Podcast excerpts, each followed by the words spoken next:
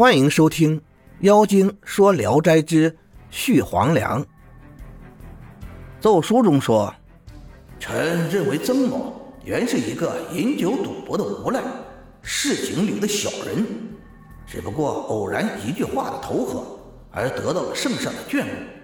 父亲穿上了紫色朝服，儿子也穿上了红色的朝服，皇上的恩宠已经达到了极点。曾某不思献出自己的躯体，不思肝胆涂地的以报皇上之万一，反而在朝中任意而为，擅自作威作福。他可以处死的罪，像头发那样难以数得清。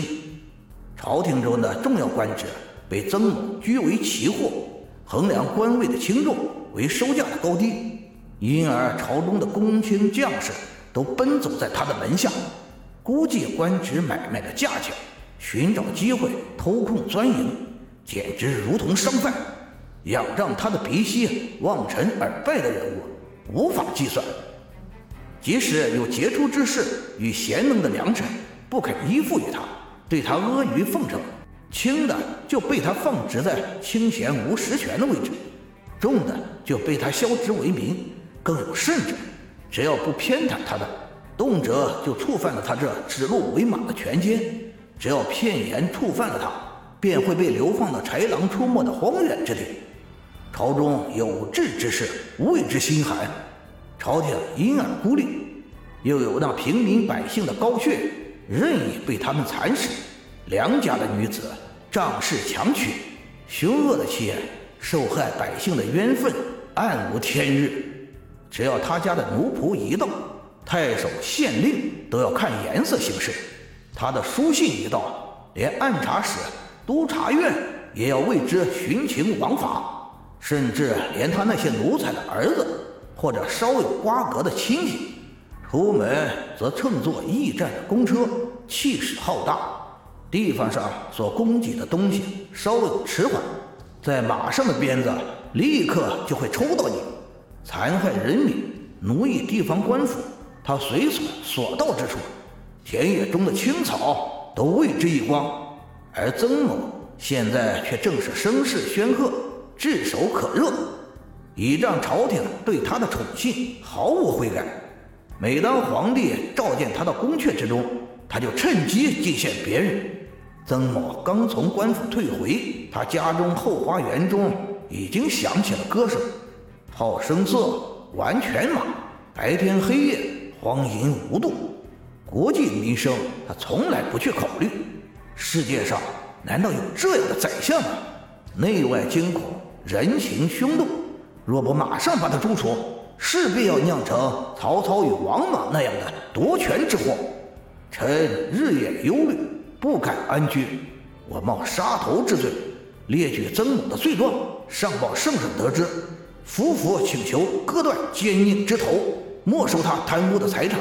上可以挽回上天的震怒，下可以大快人心，顺通民情。如果陈言虚假捏造，请以刀具顶货处置臣子。曾某听到消息后，吓得胆颤魂飞，如同饮下了一杯冰凉的水，浑身上下都凉透了。幸而皇上优待宽容，扣下此书不做处理，但是既知各科各道。三司六部的公卿大臣不断上奏章弹劾，就连往日那些拜倒在他门下的人，称他为干爹的，也翻了脸向他攻击。圣上下令抄没了他家中的财产，充军到云南。他的儿子在山西平阳任太守，也已经派遣公差去把他提到京师审问。曾某刚刚听到圣旨，就惊恐万分，接着就有几十名武士带着剑，拿着枪。径直来到曾某的内房，扒掉了他的官服，摘掉了他的帽子，把他同他妻子一块捆绑起来。一会儿看到了许多差役从他家中向外搬运财物，金钱银钞有数百万，珍珠翡翠、玛瑙宝玉有数百壶，乌木帐帘床榻之属有数千件。至于小儿的襁褓、女人的鞋子，掉的满台阶都是。曾某一一看得很清楚，感到心酸伤目。不一会儿，一个人拖着曾的美妾出来，他披头散发，娇声啼喊，美丽的面容六神无主。曾某在一旁，悲伤的心如同火烧，含着愤怒而不敢说。